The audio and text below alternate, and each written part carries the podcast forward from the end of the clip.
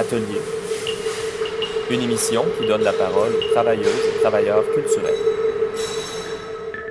Bonjour à tous et à toutes, ici Benjamin J. Allard pour la onzième et dernière émission de la saison d'été d'Atelier, votre émission sur la recherche en art, en direct de CIBL Jojage, un territoire Gayen-Geaga non cédé, aussi appelé Montréal. Alors, eh oui, on va prendre une petite pause de trois semaines pour préparer la saison d'automne qui commencera dès le 24 septembre.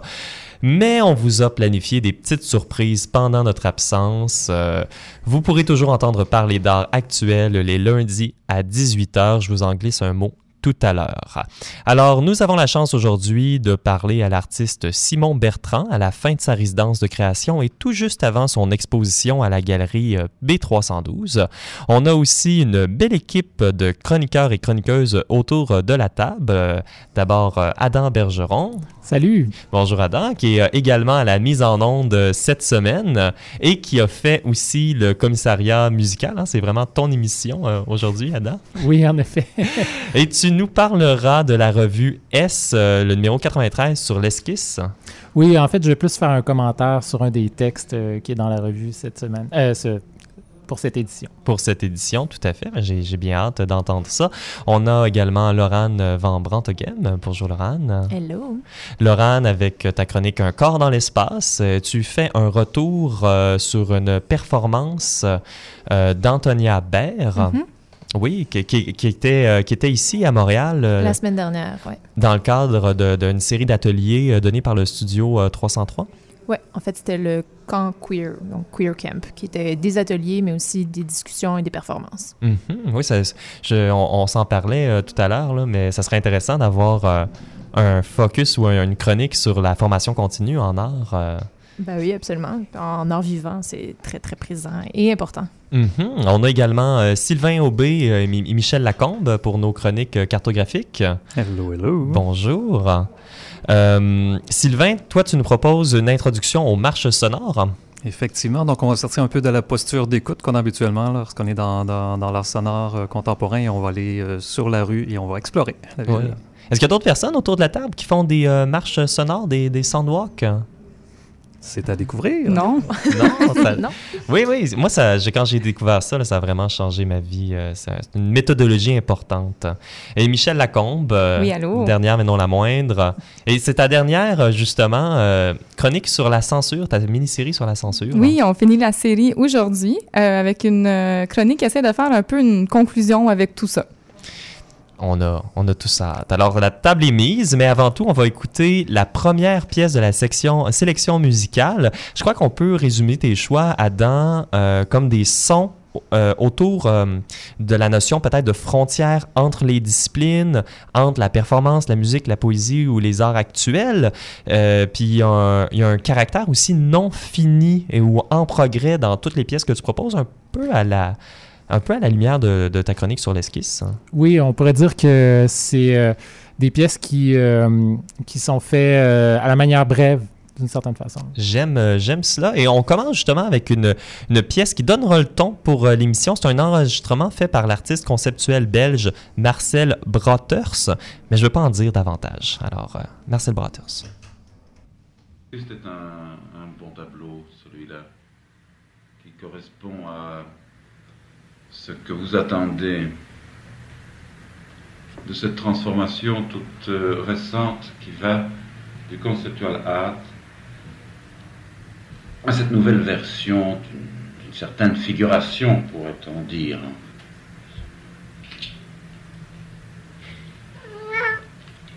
Vous croyez?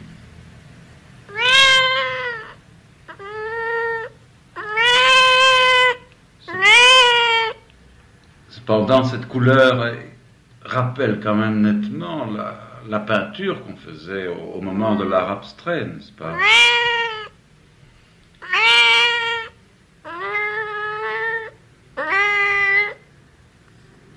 Êtes-vous certain que ce n'est pas un nouvel académisme?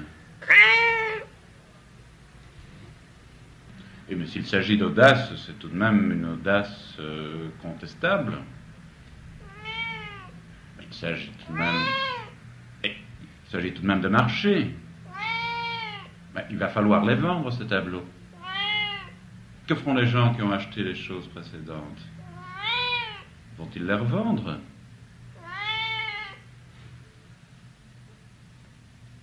Ou bien continueront-ils... euh, Que pensez-vous? Parce que en ce moment, beaucoup d'artistes se posent la question.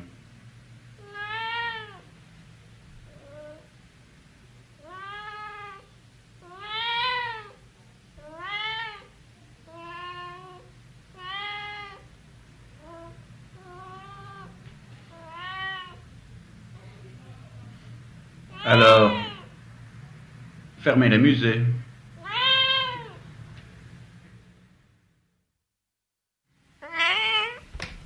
Ceci est une interview recueillie au musée d'art moderne département des Aigles, 12 Burgplatz à Düsseldorf.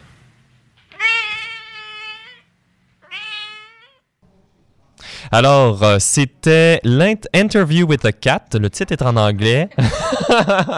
Interview with a Cat de Marcel Brotters, enregistré au Musée d'art moderne département des Aigles à Düsseldorf. Oui, ce musée d'art moderne avait un département des aigles. Je vous invite à connaître davantage la pratique de ce cher Brotters.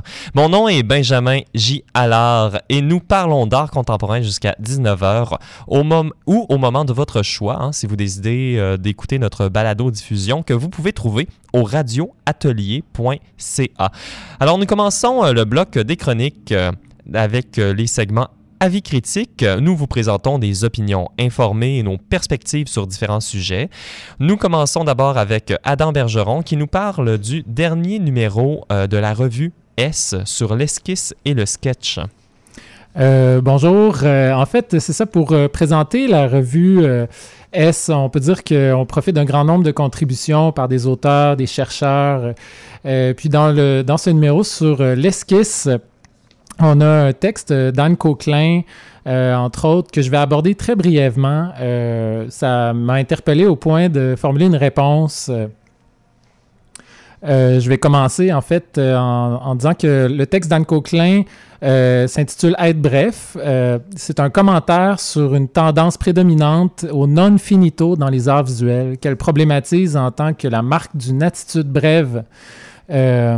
Ensuite, elle présente ça comme une caractéristique de la figure historique du dandy. Mhm, le, le dandy qui est un, un bourgeois souvent bien habillé, euh, qui a un, un rapport euh, euh, très... euh, comment on pourrait décrire le rapport du dandy aux, aux œuvres? Hein? Un, un souci de l'esthétisme, Laurane? Oui. Je sais pas, il me semble. Mhm. Euh, euh, en fait, euh, je pense qu'on t'a pas entendu, Laurent, je suis désolé. Pardon, je disais que le dandy, c'est peut-être une figure qui a un souci de l'esthétisme plus euh, affirmé ou plus soucieux. Oui, euh, ben, en fait, selon l'auteur, euh, c'est l'attitude brève qui caractérise le dandy, c'est une manière de prendre la vie, une indifférence aux émotions, une sorte de négligence envers les conséquences. Euh, en lien avec l'esquisse, c'est que le- le- l'esquisse, ça reste sans suite. Euh, Il n'y a aucune importance. Euh, Ça, ça, c'est la conclusion du dandy, on pourrait dire, l'impersonnel, le neutre, le modeste, euh, côtoie l'arrogance. Euh, la discontinuité, c'est sa logique. Euh, c'est la possibilité d'une passion insensible. Mhm, c'est beau ça. Euh, pour continuer, en fait, Anne Coquelin, euh, pour situer l'esquisse dans l'actualité de l'art, elle parle d'un nouveau standard esthétique de l'inachevé. L'ouverture euh, devient une sorte d'obligation, ou tout au moins une règle implicite, un esthétiquement correct. On, a pu l'observer en peinture il y a quelques années avec le- un mouvement américain, ou si on peut le caractériser comme américain, le provisional painting. Mhm. C'est- C'était quoi ça, le provisional painting? Peut-être en, un mot ou en...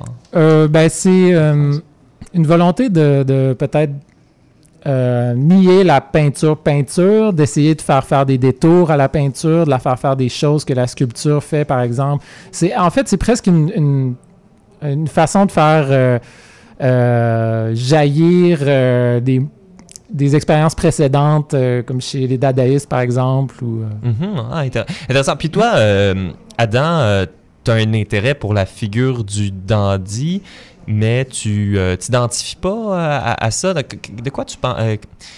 de, de- Je, je cherche mes mots, là, mais de quoi tu, de quoi penses-tu de cette analogie? C'est ce que je voulais dire. Ben, je- j'objecterais au texte d'Anne Coquelin d'une certaine façon. C'est pas vraiment une objection, mais c'est plus un commentaire que la non-finitude, c'est pas toujours une ouverture parce qu'elle elle prétend en fait que le non-finito, c'est presque un genre de mutisme, une façon de. euh, en fait, en terminant pas les œuvres, en esquissant des choses, c'est comme si on, on refusait d'affirmer. euh, euh, Il y a comme une espèce d'ouverture commode. euh, Ça laisse euh, la place au spectateur pour finir l'œuvre d'une certaine manière. Mhm. Mais ça peut aussi être une sorte de fermeture, d'où le lien avec le dandy que je perçois plus comme une sorte de fermeture. Je prends en exemple le travail de Michael Kreber, qui est un artiste peintre allemand, qui est pédagogue aussi, il enseignait à la Stadtschule de Francfort. Kreber, lui, il exploite en retournant sur soi l'ouverture, en utilisant la peinture comme un modèle de sincérité, parce qu'on associe souvent la peinture historiquement à quelque chose de, euh, qui, émane un peu directement de l'esprit du peintre ou quelque chose comme ça, comme si c'était de la pure expression. Euh, mais Kreber, lui, dit chercher à faire Kandinsky quand en réalité il fait plus euh, international situationniste. C'est toujours sur le seuil de l'imposture, pas tout à fait cynique, pas tout à fait honnête. Euh, entre autres gestes vraiment intéressants, d'après moi, il a repris ad nauseam un motif d'escargot originalement peint par Kate Middleton, qui est euh, dans la famille royale euh, anglaise. Dans son expo Les escargots ridicu- ridiculisés, euh, Kreber avait fait ça, ça avait fait un certain scandale. Imaginez une salle de galerie de luxe bourrée d'ersatz peinture de simili, authenticité, toutes peintes du même motif. En fait, il se moque. Mhm. Son, son apparence euh, de- d'esquisse, euh, c'est une façon comme de bloquer la communication ou de la retourner sur soi, on peut dire. Oui, oui, de, de- de reprendre un peu euh, euh, cette idée-là que n'importe qui pourrait faire ça, mon enfant pourrait Mm. faire ça, rire un peu des, des spectateurs du- des musées. Mhm. Dans son cas, c'est assez particulier parce qu'il est représenté par des galeries euh, vraiment pointues, des galeries de luxe comme Chantal Crouzel à Paris. Mais en fait, c'est comme s'il prenait que quelques minutes par tableau. euh, puis il en Mhm. produit en masse au point où la galerie est tout à fait pleine. Euh, il semble absorber toutes sortes de choses qu'il effleure sans investir, sans les investir. C'est un système d'hésitation. Puis tu parlais également euh, de deux figures, celle du croyant et de l'athée. Est-ce que tu peux nous expliquer euh, ça un peu, Adam? Oui, ben, euh, selon Kreber, les croyants cherchent à reconnaître quelques qualités essentiellement et authentiquement artistiques. Ils cherchent l'expérience euh, propre à l'art. C'est un regard discriminant qui s'arrête aux gestes de l'artiste et aux objets. Le reste, la part contingente du champ social, sa distribution inégale de capital symbolique est tout simplement niée, tout en y souscrivant tacitement, si on veut. C'est Mhm. propre euh, du champ de l'art, on peut dire. Mhm. Est-ce que le, travail de, Michael Kreber peut être vu comme un modèle pour une recherche artistique, par exemple? Euh, en fait, oui, je pense que, en tout cas personnellement, je pense qu'il y a beaucoup de peintres qui s'intéressent à ça de nos jours, étant donné que les peintres sont formés dans les mêmes écoles que les artistes qui euh, ont des démarches euh, plutôt critiques envers les institutions ou envers le marché. C'est comme si la peinture pouvait prendre des détours pour quitter euh, le, statut d'objet d'art pour rejoindre l'installation. Kreber, lui, trouve dans l'esquisse, euh, dans, cette approche euh, vraiment distante, un point de réconciliation entre une pratique picturale et une pratique conceptuelle. Il laisse la peinture être à son dénominateur commun, des surfaces peintes avant d'être des images, tout en permettant de jouer hors du domaine spécifiquement pictural en mettant à l'épreuve son modèle de sincérité. Mhm.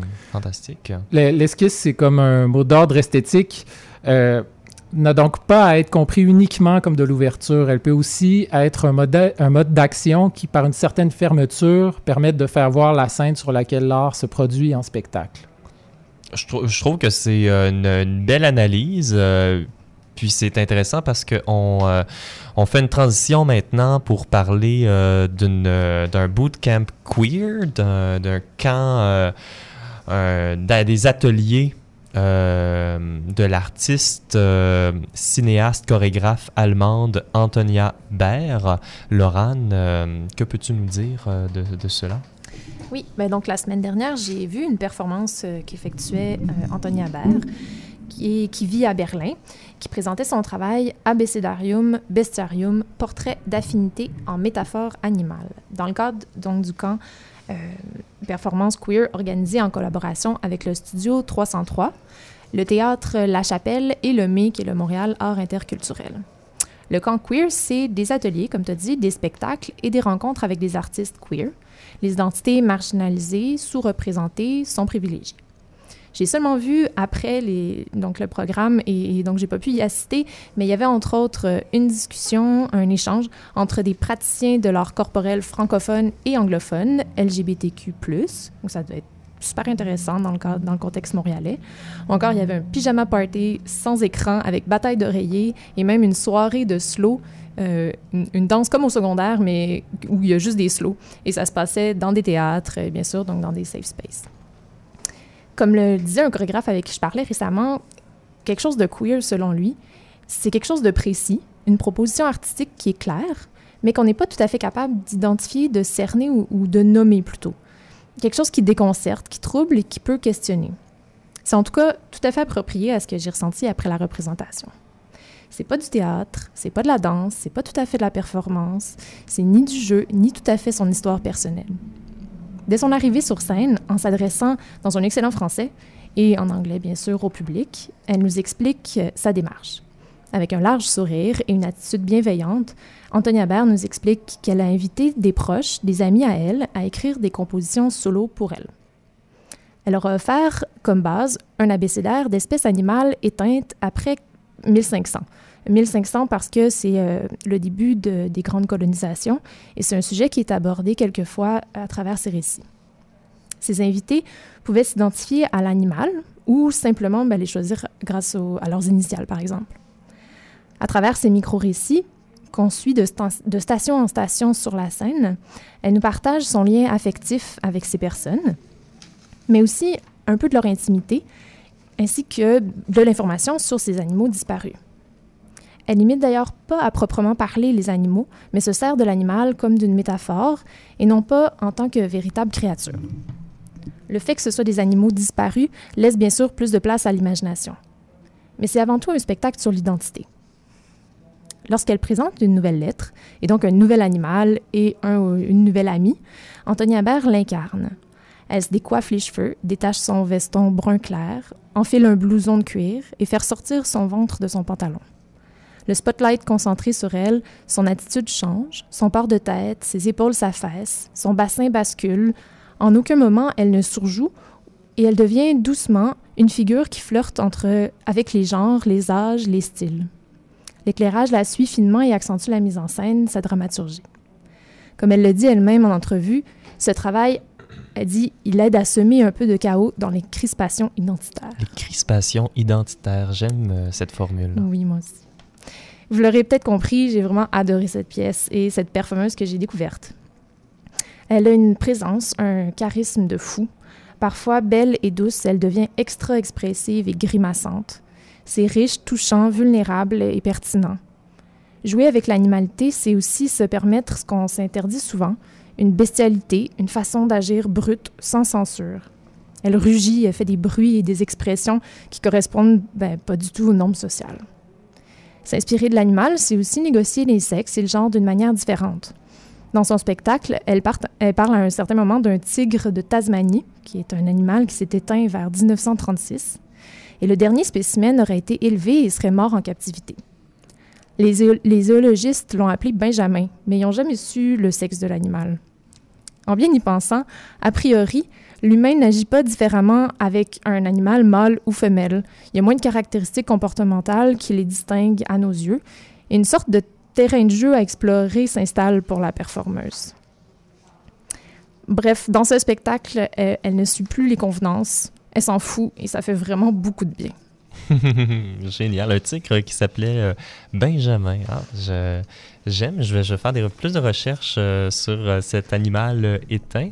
Le tigre de Tasmanie. Il y en avait plusieurs. Il y avait le dodo, il y avait euh, une. euh, me souviens plus, un dauphin. Il y avait. euh, il y en a, elle en fait au moins six ou sept pendant la soirée. Donc, associée à, des amis à elle qu'elle nous, décrit. Donc, elle va jouer entre, entre cet animal disparu, un peu my- mythologique presque, donc cette métaphore, et, et, les, et ses proches, son intimité à elle et leur relation.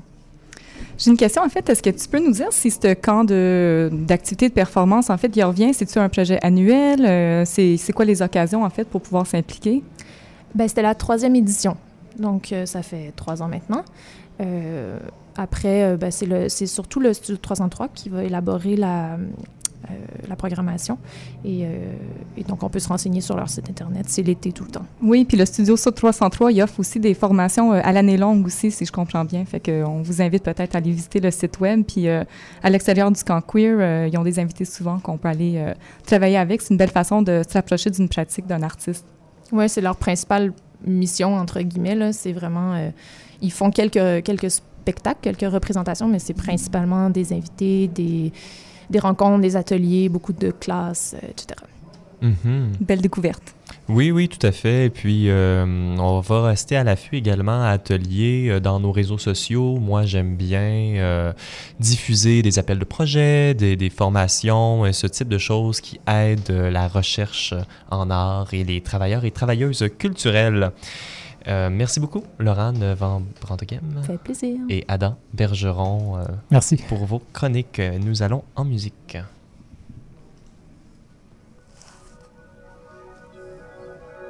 Women of the world, take over. Because if you don't, the world will come to an end. And we haven't got long. Women of the world, take over. Because if you don't, the world will come to an end and we haven't got long.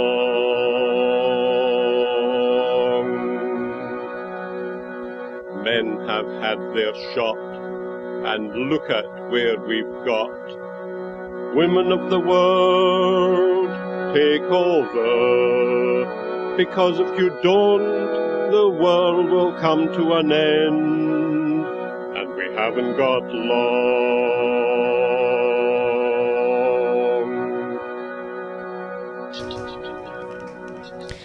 Vous êtes à Atelier, une émission qui envoie promener le patriarcat, le capitalisme, la suprématie blanche et autres idéologies douteuses et oppressantes.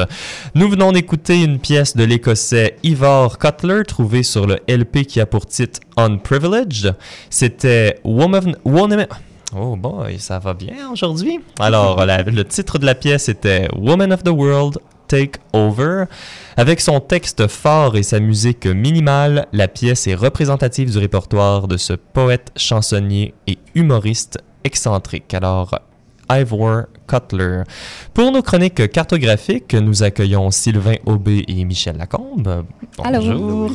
Et on va commencer avec euh, Sylvain qui nous parle de marche sonore. Effectivement, cette semaine, euh, donc pour le bénéfice des auditeurs, euh, je voulais faire euh, découvrir certaines pratiques.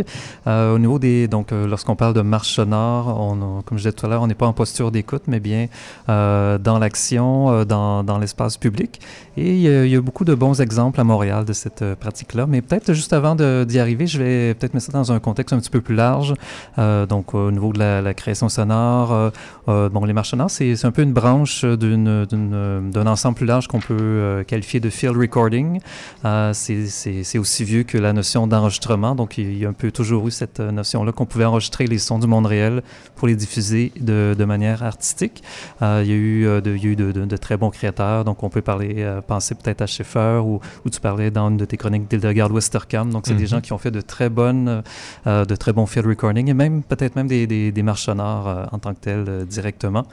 Donc, cette notion-là de field recording est vraiment centrale et c'est toujours un peu, quelque part, ça finit par se rejoindre. Donc, la marche sonore et euh, le field recording sont, euh, sont, des, sont des concepts qui sont très liés. Ah, c'est intéressant que tu sépares ça également avec euh, moi, ce que je connais étant le, le soundwalk, euh, ou qui est vraiment une démarche de l'écoute. Donc, aller dans un environnement et de porter attention sans nécessairement enregistrer, mais porter attention à son écoute et aux ondes qui, qui nous Mhm. entourent.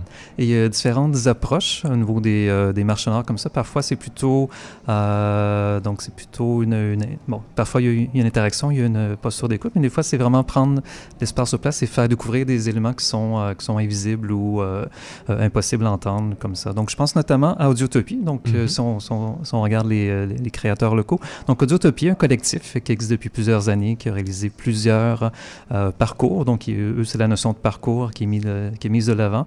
Ils en ont plus d'une dizaine. Et puis, euh, il y a Yannick Guéguin, qui est un des membres fondateurs d'Audiotopie, qui fait maintenant, euh, donc, qui fait maintenant part, qui fait ses propres euh, créations de son côté. Donc, je vous invite à découvrir ces deux, ces deux groupes-là, donc audiotopie.com et puis yannickguéguin.com aussi. Donc, ils ont, fait beaucoup, de projets en commun et maintenant, donc, ils, font des projets de façon individuelle. Eux, c'était vraiment l'idée de, de création qui est importante dans leur, leur parcours. Donc, c'était vraiment pas documentaire, c'était vraiment pas l'idée d'aller prendre des sons et les faire écouter, mais vraiment l'idée de, mettre les gens dans l'action, de découvrir peut-être de nouvelles façons. Euh, euh, donc, un des extraits, par exemple, qu'on a aujourd'hui, c'est Accessibilité universelle. Euh, donc, c'était pour, finalement, c'est un partenariat qui avait été fait avec un organisme. Donc, c'est à la demande de l'organisme d'avoir, donc, des, peut-être une, une création sonore qui, explorait différentes, différents enjeux comme ça. C'est des extraits, finalement, qui, où on invite les gens à se déplacer physiquement, donc au- autour du Berry-UQAM. Et différentes personnes, donc, ont, ont donné leur, leur point de vue sur euh, ce qui pouvait manquer pour un accès euh, libre. Là, et, Mhm. il, y a, il y a une approche euh, vraiment documentaire plus dans ce, dans ce projet-là. dans celui-là en particulier. Et des fois, ça peut être des, des- des éléments donc, complètement de fiction. Donc, on amène des gens sur un parcours d'autobus à Laval, par exemple, et on, on introduit des éléments de fiction. Donc, finalement, ils ont fait plusieurs, plusieurs approches différentes comme ça. Mhm. On peut On- peut-être écouter un extrait d'Audiotopie, justement, pour nous donner une idée. L'or. Ici, au coin de Berrier-Sainte-Catherine, on est à un des rares coins de rue avec un signal sonore. Rapproche ton oreille du signal. Le système sonore est sur le poteau de la lumière. On va traverser en face, toujours vers le sud, à la lumière verte. On va de l'autre côté de la rue Sainte-Catherine. On prend notre temps. De l'autre côté, on fait une pause. Ça nous donne un bon exemple donc, euh, euh, de l'ambiance qu'on peut retrouver dans plusieurs des- de ces pièces. Je vous invite à les découvrir. Il y en a, donc plus d'une vingtaine euh, au niveau de, de, et de Yannick Guéguin. Ils ont aussi euh, développé des applications mobiles. Donc, ils ont essayé de combiner cet aspect-là. Donc, euh, qu'est-ce qu'on peut faire avec un téléphone? hein, Comment est-ce qu'on peut interagir euh, de cette façon-là lors, euh, de la démarche? Peut-être je peux vous donner deux autres exemples euh, locaux. Donc, euh, je pense au... Connaissez-vous le Montreal Mobile Media Lab? Donc, euh, un organisme à Concordia qui, qui est découvrir. Euh, Ben, euh, oui, moi, je, je- je connaissais un peu. C'est donc euh, Owen Chapman qui est professeur là-bas et qui, qui a un site très intéressant qui s'appelle Mobilities, mobilities.ca. Donc de leur côté, ils ont également une application mobile. Donc l'idée c'était de, de- de- d'installer la- l'application sur son téléphone, prendre des enregistrements et les faire parvenir au centre pour pouvoir les mettre sur une carte partagée. Donc c'est, une démarche qui est en cours. Donc c'est un la- laboratoire qui, est- qui existe en continu. Donc on, on peut toujours envoyer des, des- des pièces aujourd'hui. Et euh, donc, finalement, on cherchait à cartographier un peu. euh, là, on est peut-être euh, revenu un peu plus au niveau du field recording en tant que tel, Mhm. non pas au niveau des, des marches, quoique il y a toujours un peu des, cet aspect-là. Et peut-être un troisième exemple, donc le, le- le- le Montreal Sound Map de Max Stein et Julian Stein. Euh, projet quand même de, de grande envergure au- en termes de nombre de, de captations sonores et puis pour ce qui est de la, la couverture également. Euh, donc, ils ont couvert quand même une très grande superficie de Montréal, autant dans l'ouest que dans l'est. Et euh, donc, en allant sur ce site-là, montrealsoundmap.com, on peut découvrir euh, sur la carte, donc via la carte, euh, des extraits sonores. euh, ça peut aller d'un- spectacle dans un bar à quelque chose, une friche industrielle. Donc, on a des, quand même une très grande variété à ce niveau-là. Et puis, finalement, donc, ces, ces éléments-là sont aussi, s'inscrivent dans des, des, pratiques plus larges en art contemporain. Donc, on peut peut-être penser à Christina Kubich. Euh, Christina Kubich est rendue célèbre pour ses marches électriques. Donc, l'idée de, de Christina était de, de se promener pour capter les fréquences électromagnétiques. Donc, euh, elle, a- elle a mis au point des, euh, un micro spécial, des écouteurs spéciaux, en fait, qui permettaient de, de capter, par exemple, euh, les interférences d'un guichet, guichet automatique, par exemple, et euh, donc le partager avec les auditeurs. Donc, les gens pouvaient, les gens pouvaient euh, marcher dans la ville avec le casque spécialement modifié sur la tête et entendre finalement les, les endroits où les, les, fréquences étaient les plus, euh, quelque part, soit les plus musicales ou les, les, plus intenses. Donc il y avait une, une exploration sonore. Elle l'a fait dans plusieurs villes comme ça. C'était aussi dans le but euh, donc aussi de, de, de, prendre conscience de ce niveau-là de, de, réalité qui est au-delà du, euh, du, du, sonore et vraiment plus haut en termes d'ondes. Oui, tout à fait. On a un extrait également de ce de, de à ce à quoi ça peut ressembler. C'est un extrait qui a été fait en Suisse d'une cérémonie religieuse.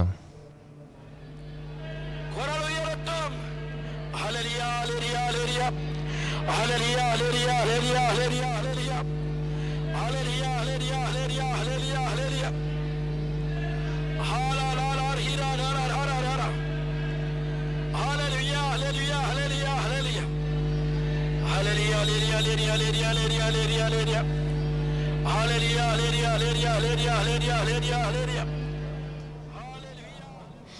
Oui, alors. c'est un système, un système d'interphone, de, finalement, si je comprends bien, pour, cette, pour cet extrait-là. Donc, c'était vraiment une, euh, une, une, autre façon, finalement, d'entendre le même chose qui, qui par ailleurs, là, on peut entendre dans, dans l'espace réel.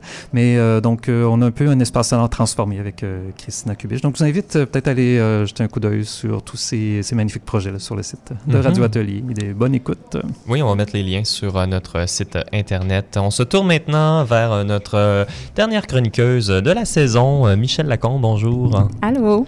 Alors Michel, pour ta cinquième et dernière chronique sur la, ta mini-série sur la censure, tu nous parles plus largement euh, de, du sujet et tu tentes de faire également un petit résumé de tes dernières chroniques. Oui, c'est ça. En fait, je vais, je vais essayer. Euh, L'année passée, le blog d'art contemporain Hyperallergic a publié un article intitulé 10 Countries Where Art Was Censored in 2017 ou en français 10 pays où l'art a été censuré en 2017. La liste correspond pas mal à ce que je m'attendrais d'un blog américain. On retrouve la Russie, la Chine, l'Ouganda, le Brésil, la Serbie, l'Émirat arabe unis, la Turquie, la Pologne, l'Hongrie et, j'imagine pour essayer d'équilibrer un peu la chose, les États-Unis pour finir la liste. L'article dénonce des actes et des politiques de censure chez chacun des pays afin de défendre la visibilité des voix marginalisées et la noblesse de l'autodétermination artistique. Des fois, les exemples donnés sont spécifiques et des fois sont vagues, mais on fait clairement un pont entre la censure de l'art et les injustices sociales. Dans ce sens, on sous-entend que la censure elle-même équivaut à une injustice. Quand j'ai lu l'article, ce qui m'a le plus frappé, c'était que les dynamiques de pouvoir mises en lumière me semblaient drôlement familières maintenant que j'ai euh, produit les chroniques pour l'atelier. Mm -hmm, oui, j'imagine, après avoir passé autant de temps à lire sur le sujet via écrire. Mais est-ce que tu peux expliquer un peu plus? Ben oui, en fait, euh, en regardant les quelques cas de censure à Montréal, nous avons pu aborder plusieurs des mêmes mécanismes dévoilés dans l'article en ligne. Par exemple, la corruption politique, le clientélisme, l'intimidation par les droits d'auteur et le contrôle externe d'une représentation culturelle. L'échelle est assurément différente ici à Montréal, mais les parallèles sont faciles à faire. Que ce soit au Canada ou à l'étranger, la négociation entre la liberté artistique, les priorités politiques, les contraintes institutionnelles et les sensibilités du public est constante. D'autant plus pour un ou une artiste qui souhaite aborder des sujets tabous au sein de leur pratique. Et à la défense de ces artistes, je crois que c'est pertinent de confronter les tabous sociaux, particulièrement quand ces tabous servent à renforcer des mécanismes d'oppression. Cependant, dans le cadre des chroniques, si on se rappelle bien, euh, qui ont été diffusées à Atelier, la censure n'était pas provoquée intentionnellement par les artistes, même s'il y avait des pratiques qui étaient euh, critiques et politisées. Plutôt, la censure fut le résultat d'un malentendu et d'un désaccord envers ce qui est acceptable. C'est facile à imaginer, non seulement parce que la notion d'acceptabilité est totalement subjective, mais aussi parce que des concepts clés comme la nudité s'ouvrent à plusieurs interprétations. Oui, puis on, on, entend aussi beaucoup parler de censure sur les euh, réseaux sociaux, euh, surtout parce que la notion de nudité n'est pas tout le temps clairement définie. Euh. C'est ça, absolument. Au-delà des quelques cas de censure qui ont pu attirer l'attention des médias québécois et que j'ai résumé euh, au, la, long de la chronique, euh, les artistes professionnels naviguent quotidiennement la censure. Les réseaux sociaux en font un bon exemple. Euh, sur ces plateformes d'autopromotion, les artistes doivent adhérer à certaines restrictions qui visent à limiter la circulation du contenu considéré obscène. Le problème, c'est qu'afin de gérer l'énorme volume, euh, des plateformes comme Facebook développent des euh, pratiques de censure qui priorisent la régularité plutôt que la justice. Les employés et les algorithmes n'ont pas toujours la capacité de vérifier ou même de comprendre le contexte. Cependant, dans un documentaire que j'ai récemment vu sur le sujet, Facebook nous assure que les règles sont toujours en processus de révision. Ah, une chance qui nous rassure de ça. Hein? Puis il y a même le Musée des beaux-arts euh, qui a réussi à faire modifier les règles de censure euh, sur Facebook. Euh, c'était dans le cadre de l'exposition sur Picasso, je crois. Oui, c'est ça. Ben, suite à la censure de plusieurs peintures de Picasso que le musée essayait de publier à titre de publicité pour l'exposition présentement en cours, euh, ils ont perdu patience et ils ont demandé à Facebook de faire une exception pour les œuvres artistiques. Puis, surprise, ça a fonctionné. Wow. Ouais. mais, mais il faut préciser que l'exception accordée au Musée des Beaux-Arts ne s'applique pas dans tous les cas. Hmm. Par exemple, les performances invisibles de l'artiste québécois Steve Giasson. Ces actions font référence à des importantes œuvres conceptuelles euh, historiques et chacune est documentée par une seule image photographique qui illustre l'action. Euh, au cours de l'année, Facebook a censuré plusieurs de ces images parce qu'elles contenaient ou évoquaient la nudité. La censure reste donc un problème pour plusieurs artistes, particulièrement ceux qui travaillent avec la matérialité de leur corps ou les diverses sexualités. Comme avec toute autre injustice, la marge de manœuvre n'est pas égale pour tous. Mhm. C'est l'artiste qui semble avoir vraiment une grosse partie de la responsabilité. Est-ce que les institutions culturelles ont un, rôle à jouer dans tout ça? Bien, c'est certain de mon point de vue, oui. Euh, à titre d'intermédiaire entre l'artiste et le public, je crois que les institutions ont une responsabilité. Euh, d'abord, les diffuseurs doivent articuler avec clarté et transparence les contraintes, attentes et, intentions euh, de leur lieu de diffusion, et ça avec les artistes comme avec le public. De plus, je crois que les institutions doivent mieux s'outiller pour gérer des rencontres potentiellement difficiles entre le public et les œuvres. C'est en fait déjà une pratique qu'on voit. Euh, les, euh, les documents euh, de médiation, les cartels d'avertissement, les conférences d'artistes, les visites guidées, en fait, il y en a plein des exemples. Je me souviens même une fois d'avoir vu en exposition une sculpture d'une feuille de figuier qui servait à couvrir les organes sexuels de la David de Michel-Ange qu'elle était exposée à des publics sensibles à la nudité. Ça m'a vraiment frappé. oui, je sais pas ce que Michel-Ange penserait de ça. On pourrait trouver ça créatif. Ben oui, absolument. Euh, c'est donc vraiment juste une question de bonifier en consultation avec les artistes les pratiques qui sont déjà en place chez nos institutions de diffusion. Euh, je sais que ce n'est pas une tâche facile, mais dans un monde idéal, les diffuseurs pourraient reconnaître et sensiblement atténuer les réactions fortes afin d'ouvrir un dialogue constructif entre l'artiste ou l'œuvre et le public. Cependant, je dois préciser que quand les réactions fortes viennent de la part d'un public qui est représenté dans l'œuvre en question, il faut être particulièrement à l'écoute et surtout en action. Si j'ai appris quelque chose au cours de ma chronique, c'est que ce qui provoque la censure et la façon qu'on y réagit change drastiquement d'un contexte à un autre. C'est donc difficile et peut-être même inutile de se positionner pour ou contre la chose. Plutôt, je propose qu'on se serve de ces moments de refus pour examiner attentivement les dynamiques de pouvoir et de visibilité présentes dans notre milieu culturel. Malgré sa nature souvent polémique, le conflit peut initier des importants débats sociaux et faire évoluer ce qui est acceptable en art ou plus largement même dans la société. Ah! Ah ah! Merci Michel. Et merci à tous euh, les chroniqueurs et chroniqueuses euh, pour cette, toutes ces magnifiques chroniques. merci à toi pour l'occasion. C'est une belle expérience. Ben oui, et toutes ces c'est pour, toute la, pour toute la saison d'été et les saisons à venir. Alors, à venir à l'émission, une conversation avec l'artiste Simon Bertrand au sujet de son exposition à la galerie B312.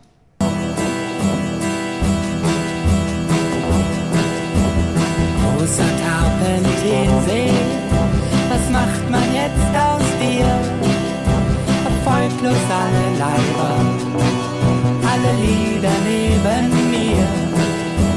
Schlafende Magierin, die Lehrzeit ist vorbei. Wende an, was du gelernt hast und alles bleibt dabei.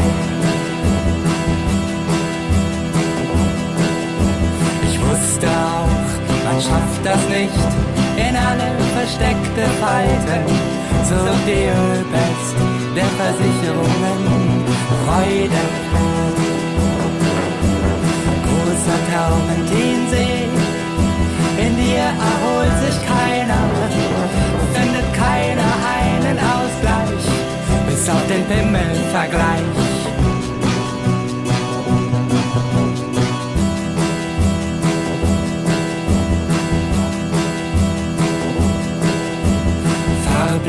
Sommers brennendem Benzin, was gibt dir die Erde auf?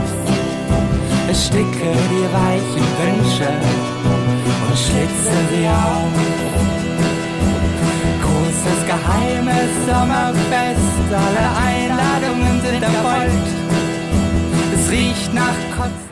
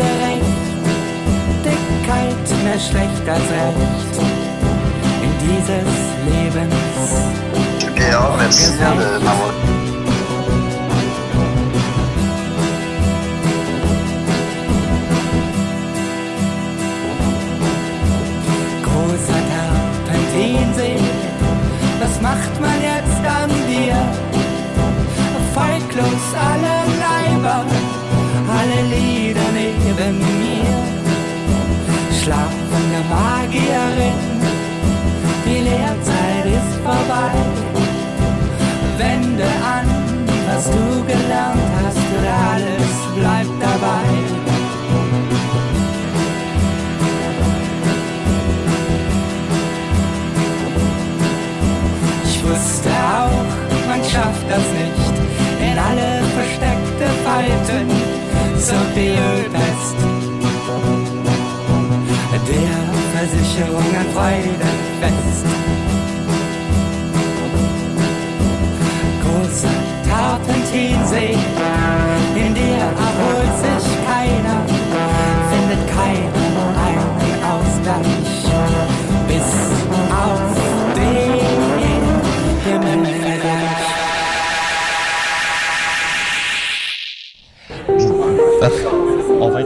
CIBL 105. J'ai comme perdu une seconde. Oui, bonjour. Alors, euh, vous êtes toujours à l'écoute d'Atelier et vous avez entendu euh, Simon Bertrand. Bonjour, Simon. Bonjour. Alors, on va être avec toi dans un instant. Euh, on est euh, au téléphone. euh, on va mettre cette photo-là sur Instagram. Ça vaut la peine. Euh, ben vous écoutiez Grosseur Terpenticé euh, du groupe Workshop. C'est un projet musical de l'artiste Kay Altoff. C'est un artiste en art visuel, en performance, peinture, installation, musique. C'est décrit ses chansons comme si elles s'étaient séparées du monde, de notre monde par une membrane et que de fines particules de musique pouvaient s'échapper par ses pores. Et je trouvais que c'était une belle description pour parler de notre prochain, notre prochain invité, euh, l'artiste euh, en art visuel Simon Bertrand. Qui mange, qui mange- Bonjour. ben oui, tout à fait. Je trouvais cette idée-là de, euh, de, de, de, de- d'un autre monde très intéressant parce que on te connaît, on te connaît surtout pour euh, ta série de retranscriptions de textes fondateurs, euh, de retranscriptions complètes de textes fondateurs sur des toiles. tu as fait ça pendant 7-8 ans. Oui, en effet, c'est bien vrai. Mais avec, Oui, ben, avec cette oui, nouvelle, avec Constellation euh, 2, euh, tu euh, changes euh, de ta pratique là, avec la résidence de création. Tu es ailleurs.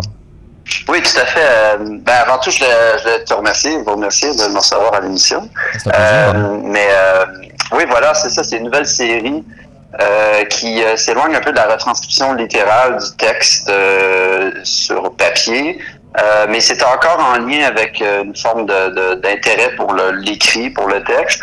Euh, en fait, ce qui se passe, c'est que euh, je me suis mis à essayer de penser au texte différemment euh, et à penser à cette notion de synesthésie.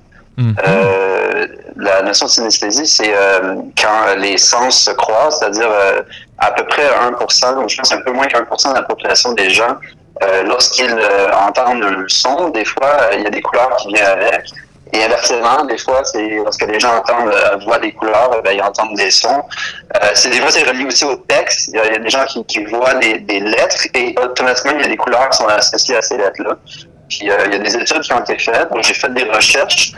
Puis je me suis créé, à partir de ces recherches-là, je me suis créé un lexique, si on veut. euh, euh, euh, donc, l'alphabet, euh, j'ai fait correspondre des lettres à des couleurs. Donc, chaque lettre a sa couleur. Par exemple, N, c'est rouge, euh, N, c'est orange. euh, Et, euh, On- et avec ça, ben, je me suis mis à sélectionner des textes, euh, courts extraits, euh, soit de, de poésie ou de différents textes comme Miranda July ou euh, Robert Bay Warren ou euh, John Ashbery euh, ou même euh, Anne Hébert.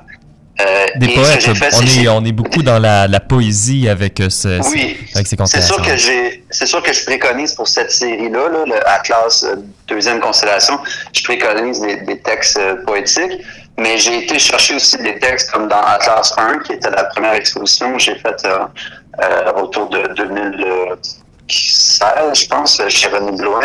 Euh, je m'étais intéressé à d'autres textes aussi de théâtre ou des extraits de nouvelles aussi, euh, euh, comme le- la nouvelle justement de Miranda July. Donc ce que je fais, c'est que je prends le texte et littéralement je, je, je, je fais, je, je marque chacune des lettres à leur couleur correspondante. Et donc, le, le texte en entier a, a ses couleurs. Et après, ce- ces couleurs-là, je les transpose sur un papier. C'est-à-dire, je fais un dessin basé sur le, le, le texte en soi. Euh, un dessin qui est fait soit à partir de lignes, de, de carrés, de courbes, euh, euh, qui, pour la série de constellations, deuxième constellation, se relie beaucoup à, à l'idée de l'aurore boréale. Donc, euh, ou de, des astres, ou les étoiles, ou des choses comme ça. Et donc, ce qui se passe, c'est qu'on a devant soi un dessin euh, très coloré, hein, on imagine, parce qu'il y a, toutes les, les lettres de l'alphabet, donc plusieurs couleurs. Mais on se rend compte finalement que dans ce dessin-là, il y a un texte caché, finalement. C'est un peu ça qui, qui m'intéressait ici, c'est de... De- il y a, il y a cette idée-là de changement d'échelle d'une certaine manière et Ah oui, l'aspect cryptique de ça, de, de trouver, de pouvoir creuser pour trouver un texte, euh, correspond un peu à cette idée-là de, par exemple, il y a un point, mais c'est pas un point, c'est une galaxie. Donc, donc oui, tu n'as pas oui, mentionné. oui, ben, oui, tout à fait. En, en effet, il y a, il y a- il y a deux choses. Hein. La première chose, c'est que la deuxième série, c'est-à-dire euh, constellation, euh, deuxième constellation, celle que je vais exposer à B312 là, euh, très bientôt. Euh, c'est la suite d'une exposition, euh, comme je disais tout à l'heure, que j'ai été chez René Blouin, que fait chez René Blouin, j'ai fait chez René Blouin. Puis il s'agissait de créer une carte. hein. J'ai créé une carte à partir d'un million de points. Donc j'ai fait un million de points. Puis chacun de ces points-là correspondait à une, une galaxie finalement. Euh, fait que le, le but, c'était de, de réussir à, à expérimenter euh, qu'est-ce que veut dire de faire un million de points. Parce que pour moi, il y avait comme un, il y avait comme un écart euh, entre la notion qu'on a de- de- d'un d'un nombre astronomique comme ça et le- le- l'expérience même de la chose. Et moi, je voulais te Donc- poser comme question, Simon, Ouais. Parce que j'ai l'impression que cette prise de compréhension-là, pour toi, dans ta pratique, ça passe par le corps. Donc, soit par la retranscription intensive ou euh, par euh, faire ces points-là. Donc, qu'est-ce que la pratique du corps euh, Peux-tu nous parler du corps dans ta pratique et comment ce- ce- ça, ça- ça- ça se passe par le corps? Oui, oui, tout à fait. Ben, en fait, par exemple, si on, revient au premier texte de, de retranscription que j'avais fait, les, les gens, des fois, me disaient, mais tu aurais bien pu euh, faire faire ça par ordinateur. Un ordinateur aurait pu faire la, retranscription sur un seul papier. Puis, euh, un peu comme avec les dessins que je suis en train de faire en ce moment, euh, fait à la main avec des crayons de couleur, euh, chaque couleur correspond à chacune des lettres. Ben, toutes ces choses-là pourraient être faites par ordinateur aisément, mais c'est le fait de le faire soi-même à la main. Pour moi, ça marque une durée, ça marque un temps qui est propre au corps, un temps qui est alloué strictement à euh, la création de, de, de, de ce texte-là ou de cette image-là. Il y a, il y a pour moi un, comme un trajet euh, qui est fait par la main, par le corps. Puis pour moi, ça parle de ça aussi. Ça parle pas juste du texte, mais ça parle d'une présence et d'un d'un itinéraire suivi par la main. tu sais Mhm. dans un temps, dans un temps euh, vécu. tu sais. Puis euh, c'est pour ça que même un million de points de la cartographie que j'ai fait pour Atlas, qui va avec les textes euh, de couleur, ben le- la cartographie elle-même, les 1 million de points, encore une fois, aurait pu aisément être fait à l'ordinateur, mais le fait de, de savoir, on le sent quand on regarde les points que, et de savoir que quelqu'un a fait les 1 million de points sur un an et demi, euh, il y, a, y, y quelque chose, une autre forme de compréhension, euh, quelque chose de l'ordre de l'affect, quelque chose de l'ordre de... euh, on comprend différemment aussi quand on le regarde, on comprend par notre corps, parce que ça a été fait par un autre corps, juste Mhm. un contact euh, plus euh, naturel, je pense. Oui, et on parlait également euh, d'une prise de considération de la connaissance euh, du langage pour revenir à cette conception-là de corps, parce que les textes fondateurs que tu retranscris, c'était avant tout des traditions orales. Et il y a également cette notion-là de mémorisation qui revient dans ton travail où les poèmes euh, que tu utilises ont également été appris par cœur. Par cœur. Oui. Oui. Ben, en fait, ça, c'est, ça, c'était la, constellation 1. Ah, Donc, dans la constellation 1, j'avais à classe, c'est-à-dire la carte de 1 million de points qui représente les 1 million de galaxies répertoriées aujourd'hui. Et j'avais, euh, j'avais mémorisé 8 poèmes. Euh, 8 mhm. poèmes et extraits de, de, pièces de théâtre ou de nouvelles. Ça, c'était à classe 1. Et ces 8 poèmes-là, euh, mémorisés et réécrits euh, à l'aveugle, se sont retrouvés comme une, une constellation dans Atlas, euh, la carte elle-même. Tandis Et donc là, ce qui se passe avec la suite, Atlas 2, c'est que je suis en train de créer une deuxième constellation sur cette grande carte de 1 million de points qui va avoir cinq poèmes ou cinq écrits, j'appelle ça des extraits, cinq extraits qui vont eux aussi euh, créer une nouvelle constellation sur cette carte-là. Et Mhm. cette fois-ci, c'est par la synesthésie, par la correspondance des, euh, des couleurs euh, et des lettres que, que je me suis pris. Oui, tout à fait. Et également, lorsque la première euh, constellation a été présentée, c'était un travail qui était très solitaire, tandis que là, on est dans une pratique qui est beaucoup plus collaborative. Oui, oui, en effet, oui. J'aime bien que tu, tu amènes, tu parles de, de ce mot-là parce que c'est- une des choses que je voulais justement mettre de l'avant, c'est que euh, les gens qui m'entourent euh, ont- m'ont suivi dans mon travail, mes amis, mes, mes, mes proches, et euh, ont toujours eu une influence évidemment sur mon travail, euh, mais bien que le travail se faisait à seul. Puis maintenant, euh, avec cette nouvelle opportunité-là, avec la, résidence à B312, euh, j'ai décidé de faire une murale. Donc, j'ai décidé de vraiment repeindre tous les murs en entier et de créer carrément euh, une œuvre euh, passagère, puisqu'il va falloir mettre à blanc, euh, une œuvre sur tous les murs. Et j'avais besoin que les gens qui m'entourent travaillent maintenant avec moi. Et j'ai demandé de l'aide à Élise Fontaine, qui est, qui est ma copine, qui est artiste aussi.